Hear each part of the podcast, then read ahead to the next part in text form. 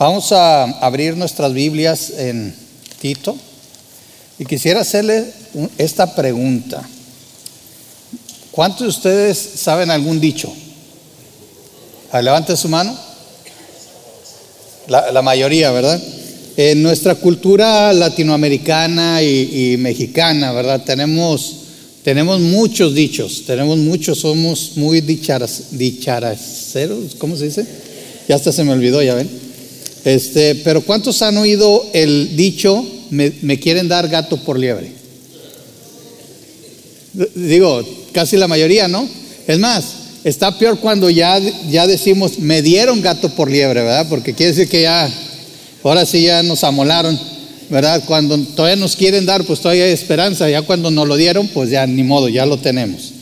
Pero ¿qué quiere decir este dicho? Bueno, quiere decir que a veces nosotros vamos buscando una cosa, eh, por ejemplo, una cosa de cierta calidad y nos quiere dar una cosa de menor calidad, ¿verdad? Eh, Gato por liebre. Bueno, no sé cuántos de ustedes les tocó comer liebre, ¿verdad? Pero a veces se comía la liebre, el conejito, ¿verdad? Se hacía, de hecho, mi abuela hacía un mole de conejo, no sé cuántos probaron el mole de conejo, ¿verdad? Por ahí algunas manos, sí.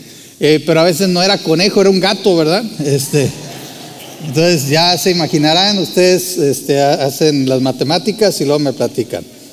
Pero ¿alguno de nosotros nos ha pasado que a veces nos han dado gato por liebre? ¿Se siente feo? ¿Verdad? Cuando llegas y, ¿verdad?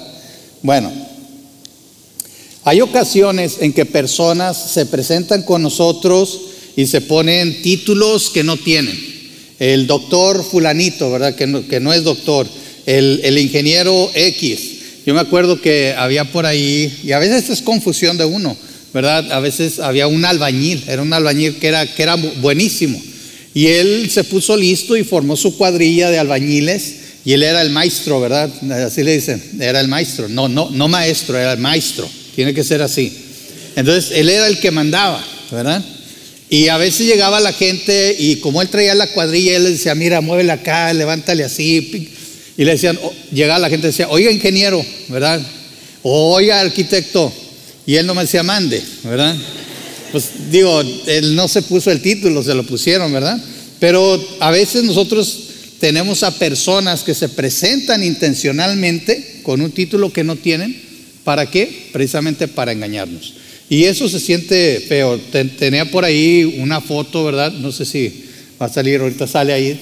Ese es, ¿Qué es eso? Ahí está. ¿Eh? ¿Cuántos piensan que es un león, verdad? Bueno, se supone que es un león, pero no es, es un, león falso, ¿verdad? Eh, la semana pasada nosotros estuvimos viendo precisamente en Tito que había en la isla de Creta algunos falsos maestros, algunas personas que querían dar gato por liebre. Según ellos estaban enseñando la verdad cuando no estaban enseñando la verdad. Realmente eh, nosotros vemos el trasfondo del pasaje que vamos a leer hoy Ahí en Tito 1.16, en la primera parte, les invito a que abran sus Biblias ahí. Y hablando de estos falsos maestros, dice Pablo, tales personas, fíjense bien, afirman que conocen a Dios, pero lo niegan con qué? Con su manera de vivir. Otra vez lo voy a leer. Tales personas afirman que conocen a Dios, pero lo niegan con su manera de vivir. ¿Qué quiere decir esto? Eran personas que estaban tratando de engañar a los demás diciendo que eran creyentes, diciendo que conocían a Cristo, pero cómo vivían demostraba que realmente no era así. Eran como ese perrito con la melena, ¿verdad? Pretendían ser, pero no eran. Y Pablo escribe el capítulo 2 precisamente para describir, para mostrarnos un contraste. Porque fíjese bien que ahí dice que lo niegan con su manera de vivir, lo niegan con su manera de vivir, no con sus palabras. Y por ahí otro dicho, ¿verdad, mexicano? De lengua me echo qué? Un taco, ¿eh? De lengua me echo un taco. O sea, la gente puede decir lo que sea, pero la realidad es que lo que vives es lo que eres, realmente. Y vamos a orar antes de continuar. y pedir al Señor que nos dirija en esta tarde. Señor, te agradecemos tanto porque a través de tu palabra tú nos has traído el Evangelio, Señor, pero también, Dios, tú nos muestras cómo vivir, cómo vivir para honra y gloria de tu nombre. Y te pedimos que en esta tarde tú nos hables, que tú toques nuestros corazones, Señor, para que cuando nosotros digamos con nuestras palabras que somos tus hijos, lo respaldemos con nuestros hechos, con nuestra manera de vivir. Te lo pedimos en el nombre de nuestro Señor Jesucristo. Amén. Y miren, la razón por la que existe una diferencia entre una persona que dice ser creyente y una persona que verdaderamente es un creyente, lo vamos a leer en los versículos 11 al 15. Ahora sí que voy a comenzar de atrás para adelante. Vamos a leer versículos 11 al 15 del capítulo 2. Fíjese bien lo que dice aquí. Hablando Pablo a Tito y a los lectores de esta carta. Pues la gracia de Dios ya ha sido revelada, la cual trae salvación a todas las personas.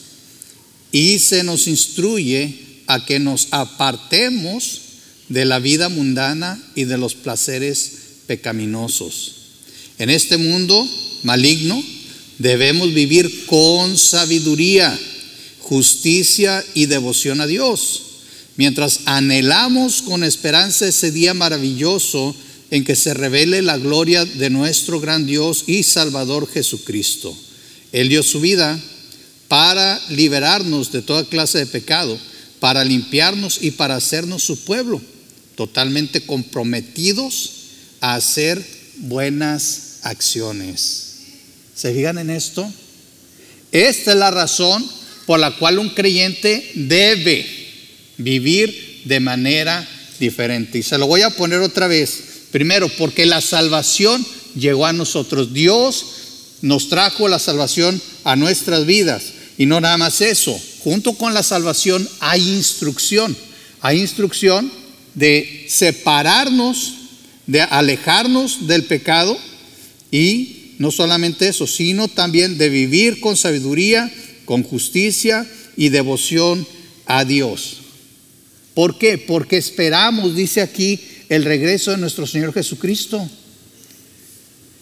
Si quieres una razón por la cual debes de mantenerte puro, nada más piensa en esto. El Señor Jesucristo viene. Y la pregunta es, ¿cómo te va a encontrar? Me acuerdo que cuando joven siempre nos, hacían esta pregunta, ¿qué te va a encontrar el Señor haciendo cuando Él vuelva? Buena pregunta. Y no nada más eso, aquí nos dice precisamente qué nos debe de encontrar haciendo. Dice el 14, Él dio su vida para liberarnos de toda clase de pecado, para limpiarnos y para hacernos su pueblo Oiga esto, totalmente comprometido a qué? A hacer buenas acciones, a las buenas obras. Otra vez, yo, yo creo que ya lo hemos visto mucho, lo, lo he repetido mucho. Nosotros hacemos obras no para ser salvos, sino porque somos salvos, hacemos buenas obras. ¿Sí ves la diferencia? ¿Sí? Yo no hago buenas obras para ver si me salvo. No, yo hago buenas obras porque dice Pablo, inspirado por el Espíritu Santo en Efesios capítulo 2, que Dios ha preparado para mí buenas obras para que yo ande en ellas, para que yo las haga. Y aquí nos dice también Pablo otra vez, inspirado por el Espíritu Santo, que Él nos ha hecho su pueblo y que debemos de ser un pueblo comprometido a qué hacer buenas obras. Si entendemos esto, a veces no nos cae el 20. Dios no nos salvó nada más para que vengamos a la iglesia, para que llenemos un espacio, para que ocupemos una banca. Dios no nos salvó nada más para que el mundo vea su poder, también para eso.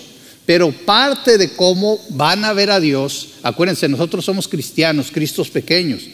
Nadie había visto a Dios hasta que vino Jesucristo y caminó entre nosotros. El hombre entendió el amor de Dios la santidad de Dios, el compromiso de Dios para con el hombre. Cuando Cristo murió en la cruz, dígame si Cristo era una, una persona comprometida o no. Él dio su vida por usted, por mí. Y ahora lo que Dios quiere es que nosotros también nos comprometamos con Él y vivamos haciendo buenas obras. Ahora, ¿cómo se ve esto? Debe de haber una diferencia. Mire, cuando nosotros tenemos eh, una persona que se dice ser creyente y una persona que es un creyente, debe de haber una diferencia sustancial. Debe ser como el día y la noche. ¿Sí? ¿Se acuerdan la foto del, del perro que parecía león, verdad? Este, a veces nosotros tenemos eh, la imagen de gatitos, no sé si han visto gatitos que también disfrazan como leones, ¿verdad? Y, a veces ahí se ve la diferencia entre lo que es un gato y un verdadero león. Así debe de haber la diferencia entre un verdadero creyente y uno que pretende ser creyente. El, que pretende ser creyente se va a ver como un pequeño gatito, mientras el verdadero creyente, porque tiene a Cristo, es un león, ¿verdad? Amén. Así que vamos a, hacer lo siguiente. Ahora, ¿cómo nos dice Pablo? Ahora sí vamos a regresar al inicio del capítulo 2, porque Pablo nos da estas razones de por qué debemos de ser diferentes, pero ahora nos va a decir cómo vamos a ser diferentes. Y mire, aquí yo le puse reto. Aquí hay un reto para cada uno de nosotros, ya sea que seamos personas adultas, ya sea que seamos eh, o que sean mujeres, ya sea que seamos jóvenes, como sea. Fíjense bien, vamos a comenzar precisamente aquí eh, con los hombres adultos. Fíjense bien, el reto a los hombres mayores. Dice los versículos 1 y 2 del capítulo 2. Tito, en cuanto a ti, fomenta la clase de vida que refleje la sana enseñanza. Aquí me voy a parar un poquito. A Tito se le encomienda que, fíjense bien, fomente, que promueva la clase de vida que refleje qué? La sana enseñanza. Básicamente que refleje la palabra de Dios. Pero no la palabra de Dios mal interpretada, porque ahorita hay mucha gente que predica según esto la palabra de Dios, pero está toda tergiversada, toda cambiada. Agarran un versículo de excusa para enseñar cosas que no son.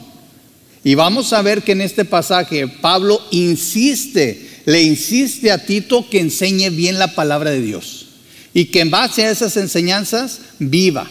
Nosotros tenemos que vivir no de acuerdo a lo que nosotros pensamos o a lo que otros hombres piensan. Tenemos que vivir de acuerdo a lo que Dios enseña en su palabra. Por eso le dice, fomenta la clase de vida que refleje la sana enseñanza.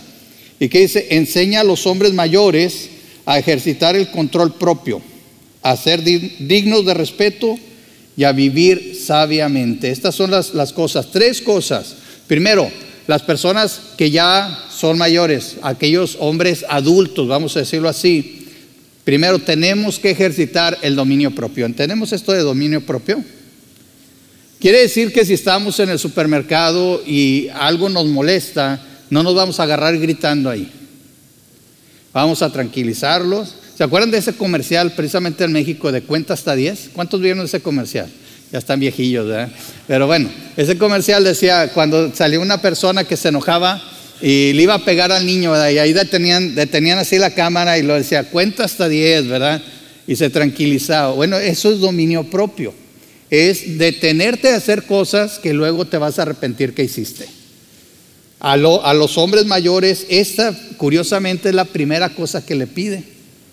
Saben que a veces eh, he notado y mi esposa también a veces platicamos y a veces pensamos que porque ya somos personas de cierta edad tenemos el derecho de actuar de cierta manera. ¿Sí? Y no es así. Hay personas que piensan que porque ya tienen muchos años en un lugar o son X o Y hermano y, y ya tienen X número de años ya grandes, ya por eso se les permite hacer lo que sea. Al fin que es el hermano o la hermana fulana, ¿verdad? Ya tiene mucho aquí en la iglesia, mira. No. A los hombres se les dice, ejercita el dominio propio. Ahora, que sean dignos de respeto. También, claro, en, la cultura hispana se nos enseña a respetar a los mayores, o se nos enseñaba, ya no sé, ¿sí? Pero se nos enseñaba a respetar a los mayores. Pero aquí no se nos dice que respetemos a los mayores, se le dice a la persona mayor que tiene que ser una persona digna de respeto. En pocas palabras, el respeto se gana. Se tiene que ganar con una vida ejemplar. Por eso dice el tercer punto, que vivan sabiamente. ¿Se acuerdan de Mandibulín que siempre decía, nadie me respeta, ¿verdad? Sí, ando, ando así muy retro hoy, ¿verdad? Sí, bueno, ya, ya me adivinaron la edad de ustedes también. Pero el respeto se gana.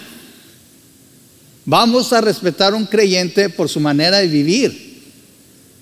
Muchas veces lo hacemos al revés, respetamos a la gente por su manera de hablar, pero el hablar, ya lo dijo aquí Pablo, tiene que ir respaldado por el vivir. Había gente que hablaba mucho y decía que conocían a Dios, pero ellos vivían de otra manera que lo negaban completamente. Ahora sí que pon, como dicen aquí en inglés, pon tu dinero donde están tus palabras. Hombres, varones, adultos ejercitemos el dominio propio, vivamos de una manera que sea digna de respeto y eso significa vivir sabiamente. Esta es la manera. ¿Quieres distinguirte de uno que dice que conoce a Dios y uno que realmente lo conoce? Aquí está el reto. Ahora vamos con las, con las mujeres, porque Pablo dijo que la salvación era para todos y aquí lo que se está refiriendo es que la salvación no hace distinción. El que cree en Cristo es salvo sea hombre, sea mujer, sea niño, sea joven, sea adulto, ¿verdad? Cree en el Señor Jesucristo y será salvo, es lo que dice la palabra del Señor. Ahora va a hablar a las mujeres. Fíjense bien, y me gusta que en esta versión dice de manera similar. ¿Qué quiere decir esto? Que ya se le habló al hombre, ahora se le va a hablar a la mujer. Y no, no, no se está haciendo una distinción de quién vale más o quién es mejor o quién no. Dice al hombre esto, Ahora, de manera similar, dice aquí la palabra del Señor en el versículo 3, enseña a las mujeres mayores a vivir de una manera que honren a Dios. No deben, de ser, no deben calumniar a nadie ni emborracharse. En otras versiones dice que no sean dadas a mucho vino o que no sean esclavas del vino. En cambio, deberían enseñarles a otros lo que es bueno. Esas mujeres mayores tienen que instruir a las más jóvenes a amar a sus esposos y a sus hijos, a vivir sabiamente, a ser puras, a trabajar en su hogar, a hacer el bien y a someterse a sus esposos. Entonces no deshonrarán la palabra de Dios. Ahora, hablando de las mujeres ya mayores, primero dice que no sean calumniadoras. Sí, en, algunas otras eh, versiones dice un poquito diferente, pero básicamente que no hablen feo. ¿Verdad? Que no anden hablando mal de la gente, que no anden ahí de chismosas. Y eso me recuerda, y le voy a decir ahorita, eh, en, en Primera de Timoteo capítulo 5, si usted va para allá, hablando de las viudas, aquí es otro tema a lo mejor, pero viene algo muy interesante que dice Pablo en el versículo 11 de Primera Timoteo capítulo 5, hablando de las viudas jóvenes, dice, no deberían estar en la lista porque sus deseos físicos podrán más que su devoción a Cristo y querrán volverse a casar. Dice, de esa manera serían culpables de romper sus promesas anteriores. Y si están en la lista, se acostumbrarán a ser perezosas y pasarán todo el tiempo yendo de casa en casa. Fíjese, acuérdese de esto. Esto es importante porque tiene que ver también con las instrucciones que Pablo le da a Tito. ¿Sí? Van a ser perezosas, pasarán eh, todo el tiempo yendo de casa en casa, chismeando, entrometiéndose en la vida de los demás, y hablando de lo que no deben. Por eso Pablo le dice a las mujeres mayores que enseñen a las mujeres jóvenes, básicamente, a no andar de jacaleras, dicen por ahí, ¿verdad? ¿Han oído esa frase? Le digo, ando bien retro ahorita, ¿eh? De jacalera, ¿sí? Por eso dice, hablando a las mujeres mayores que no sean calumniadoras, que no sean esclavas del vino, que no se emborrachen, que enseñen a las mujeres jóvenes. Yo le voy a decir una cosa. Yo creo que Calvary existe para ser discípulos y yo creo que a veces hemos perdido el arte de tomar a un Timoteo, hablando de mujeres y hombres, y discipularlos aquí está hablando de discipulado. Hermanas mayores, ustedes pueden discipular a una mujer más joven, pueden enseñarla, pueden retarla a vivir de una manera que agrade a Dios. De, de esto se trata aquí. A veces las mujeres mayores, y peor en estos tiempos, a veces no, ya no se sentían tan útiles, ¿verdad? Ya no sabían qué hacer o cómo actuar, ¿sí? Y se dedicaban a lo mejor a, perder el tiempo, a lo mejor hasta dice aquí que no sean esclavas de vino, quiere decir que se dedicaban a tomar. No, dice mejor aprovecha tu tiempo, busca una mujer joven que puedas disipular, que le puedas enseñar a vivir la vida cristiana. Y, trae unos ejemplos.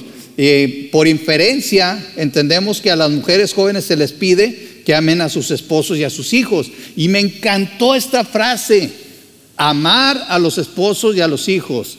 ¿Por qué? Porque ser esposa, ser madre es una labor de amor. ¿Quién más nos va a aguantar, hombres? ¿Sí? Si no nos ama nuestra mujer, ¿quién nos va a aguantar? Es una labor de amor, es la verdad. A veces pensamos que se sacaron la lotería con nosotros, ¿verdad?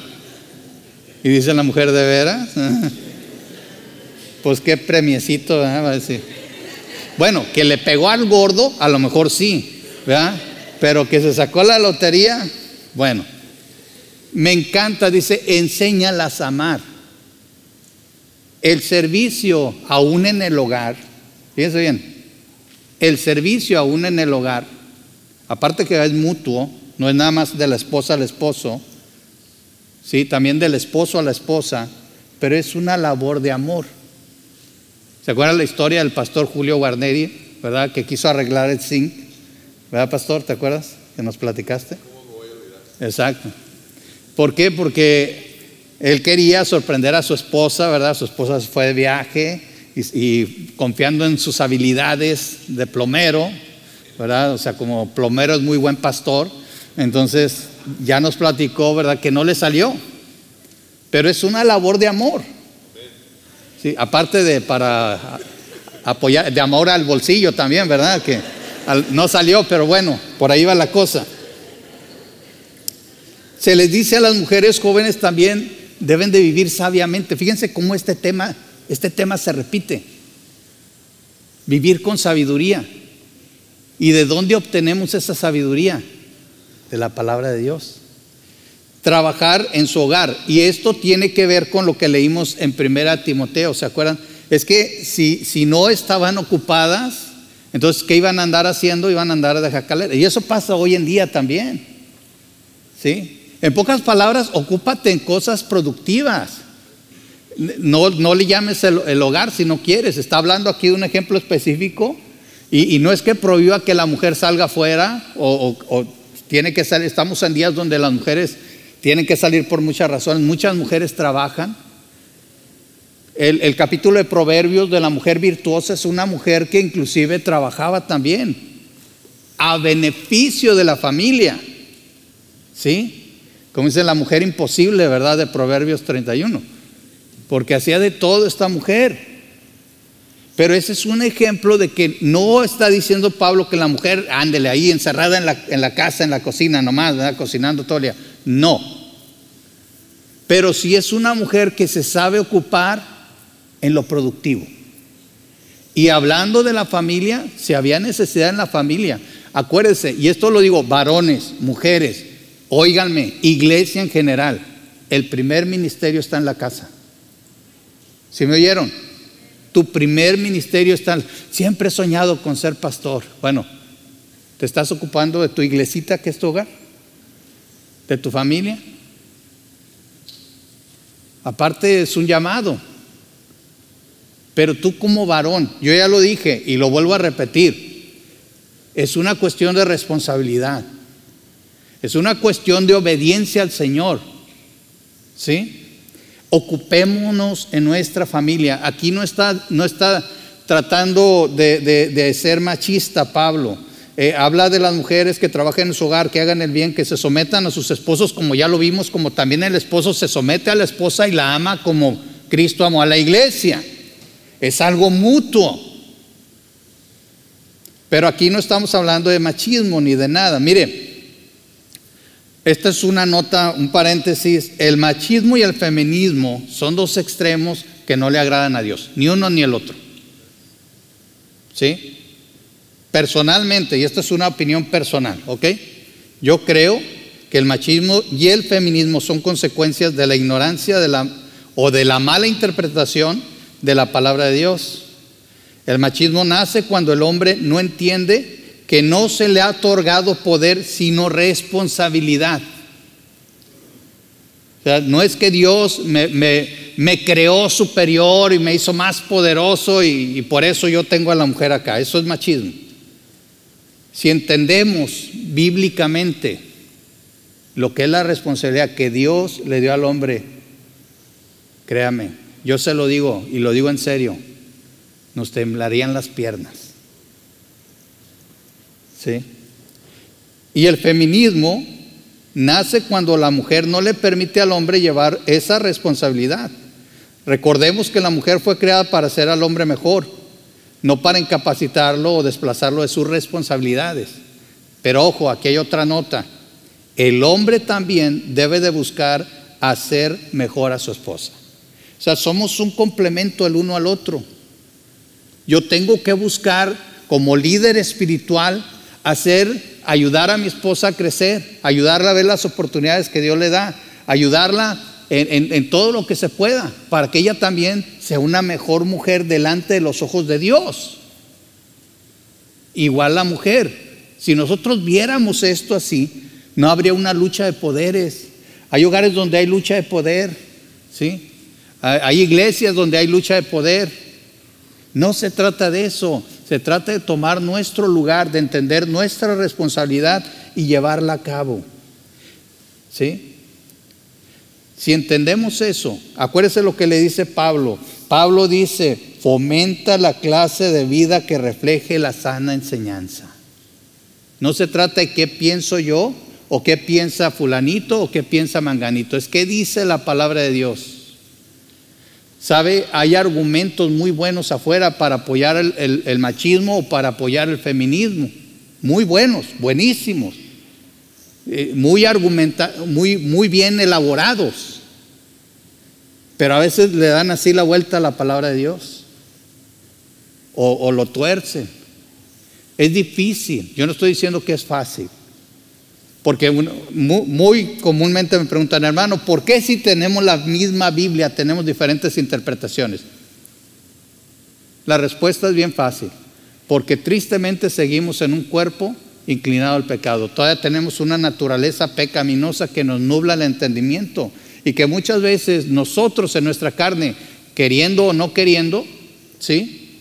Nublamos la enseñanza del Espíritu por conveniencia, por ignorancia, por interés, como sea, por emociones. Uy, las emociones ahorita están así. Casi, casi es más cómo me siento yo en base a, este, a esta situación que qué dice la palabra de esta situación. Tengamos cuidado. Mire cómo lo vuelve a repetir Pablo. Vamos a, a terminar. Dice el reto a los hombres jóvenes. Tito 2, 6 al 8. ¿Qué dice? Del mismo modo, anima a los hombres jóvenes a vivir sabiamente. ¿Se acuerdan? Otra vez sabiamente. Y sé tú mismo un ejemplo para ellos al hacer todo tipo de buenas acciones. Otro tema que se repite, las buenas acciones. Que todo lo que hagas refleje la integridad y la seriedad de tu enseñanza. Enseña la verdad para que no puedan criticar tu enseñanza entonces los que se oponen quedarán avergonzados y no tendrán nada malo que decir de nosotros. Interesante que una de las cosas que Pablo nos dice aquí y que le pide a los jóvenes, ¿sí? Es que vivan como con sabiduría. Tenemos el mal concepto de que los jóvenes no pueden ser sabios. Pero otra vez, ni usted ni yo podemos ser sabios.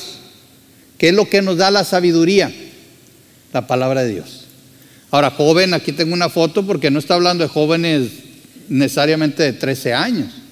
Eh, se considera que más o menos Tito y Timoteo tendrían alrededor de 30 años, pero eran solteros y aún, aún eran considerados jóvenes. ¿Sí? Se le pide a los jóvenes que vivan con sabiduría. Sí se puede. Y y es verdad, todos nosotros, no solo los jóvenes, podemos obtener sabiduría de las escrituras. Por eso dice que todo lo que haga refleje la integridad y la seriedad de tus enseñanzas. Y le vuelve a repetir, ¿verdad? Ahí que debe de enseñar la sana doctrina. Enseña la verdad. Enseña la verdad. Un último punto. Los esclavos. Y este punto es bien controversial, porque ustedes saben cómo aquí en Estados Unidos la esclavitud se ha, este, eh, se ha luchado, se ha tratado de abolir, eh, se habla todavía de, de, cómo se violan los derechos de algunas personas, pero curiosamente Pablo no habla nada de abolir la esclavitud. Y ahorita vamos a explicar un poquito por qué, y tal vez no vamos a resolver todas las dudas que tengan, pero cabe decir que simple y sencillamente Pablo está hablando a una iglesia donde también había esclavos y lo único que les está pidiendo es que vivan de una manera sabia. Y aquí está, aquí está lo que les dice, los esclavos siempre deben de obedecer a sus amos y hacer todo lo posible por agradarlos. No deben de ser respondones ni robar, sino demostrar que son buenos y absolutamente dignos de confianza entonces harán que la enseñanza acerca de Dios nuestro Salvador sea atractiva en todos los sentidos. Fíjense bien, ya vimos que la salvación que Dios proveyó era para todos. Yo creo con toda sinceridad que Pablo menciona a los esclavos como para decir, sí, también los esclavos pueden ser salvos. El Evangelio no hace distinción, como dije al principio, ni de estatus social, ni de sexo, ni de país. Dios salva y aún aquí a los esclavos. Dios proveyó para todos los hombres la salvación. Todo aquel que cree podía ser salvo. Eso incluía a los esclavos. También por ellos murió Cristo. Y en este ejemplo vemos a Pablo básicamente que está presentado la realidad de que nadie tiene excusa de no obedecer al Señor. ¿Cuántas veces has puesto excusa tú? No, hermano, a mí me han dicho, hermano, es que usted no conoce mi situación. Si usted supiera. Yo digo, hermano, a mí también me pegan en la casa y yo no digo nada. ¿sí? Por eso manga larga, cuello hasta acá, ¿verdad? Mire, ¿quiénes tenían mayor excusa que los esclavos? Ahora, quiero aclarar algo. La esclavitud de aquellos tiempos no era nada comparado, o mejor dicho, no era igual a la esclavitud que se vivió aquí en Estados Unidos. Había ocasiones, inclusive lee ahí en la palabra del Señor, que los mismos judíos se vendían como esclavos y de esa manera salvaban su vida, porque a lo mejor no tenían para comer. A veces para pagar deudas también se vendían. Y en ocasiones los amos eran tan buenos que educaban a sus esclavos al punto de que los esclavos eran los que manejaban todas las finanzas, toda la casa, eran los que gobernaban. Y en otras ocasiones, ¿se acuerdan de Abraham? Que le dice a Dios, oye, pues me va a heredar este, este esclavo, ¿verdad? ¿Por qué? Porque había ocasiones en que si la persona no tenía hijos, le heredaba todo lo que tenía a un esclavo. Entonces, es diferente. Sin embargo, el punto de Pablo no es, vamos a abolir la esclavitud, la esclavitud está bien. No. Pablo está diciendo, aún tú como esclavo no tienes excusa Tienes que vivir de una manera que honres a Dios. El punto es que en cualquier circunstancia, seas un hombre mayor, seas una mujer casada, seas una mujer mayor, seas un joven, seas un esclavo, no hay excusa. Todos nosotros tenemos el privilegio de haber conocido a Cristo y ahora tenemos también el privilegio de representar a Cristo aquí en la tierra. Y debes de vivir de una manera sabia, de una manera digna, de una manera que el nombre del Señor no sea blasfemado. Fíjate lo que dice. Me, encanta esta última parte de los versículos porque dice en el versículo 10, dice, entonces harán que la enseñanza acerca de Dios, nuestro Salvador, sea atractiva en todos los sentidos. Ese es el punto. Quiero preguntarte, tu vida refleja la verdad del Evangelio, la verdad de la palabra, la verdad de las enseñanzas de Cristo, a tal punto que haces la palabra de Dios atractiva a aquellos que no le conocen? ¿O eres una de esas personas que, no, hombre, para ser como Él? Triste cuando nos dicen, no, hombre, hermano, es que, mira, Julio, ¿Para qué voy a la iglesia? Yo tengo un vecino que dice que es, que es creyente y no, para ser como él. Qué triste, ¿no? Muy triste. Pablo no le da a nadie la oportunidad de usar su, su estado, su estatus como una excusa. ¿Sí? Todos tenemos que vivir de una manera que le agrade a Dios. Fíjense bien, con esto terminamos. Cada uno de estos ejemplos tiene un objetivo. Cada uno de estos ejemplos que Pablo nos da tiene un fin. El hacer la palabra de Dios más atractiva a los que no han creído a Cristo. El objetivo no es ser visto, no es ser alabado. El objetivo es que la gente vea el cambio que Dios puede hacer en nosotros al vivir nosotros su sana palabra cada día. Ese es el objetivo. Ahora te quiero preguntar, ¿cómo crees que tu vida pudiera cambiar para mejorar tu testimonio? ¿Cómo puedes ayudar a tus hijos a mejorar su testimonio? Quiero terminar diciendo, no se trata de pretender tener una familia perfecta, sino de ser perfeccionados un poco cada día por Cristo en el poder de su Espíritu Santo y en su palabra. Te pregunto, ¿estás dispuesto a que esa sea tu oración y tu deseo cada día? ¿Estás dispuesto a trabajar para que eso sea una realidad?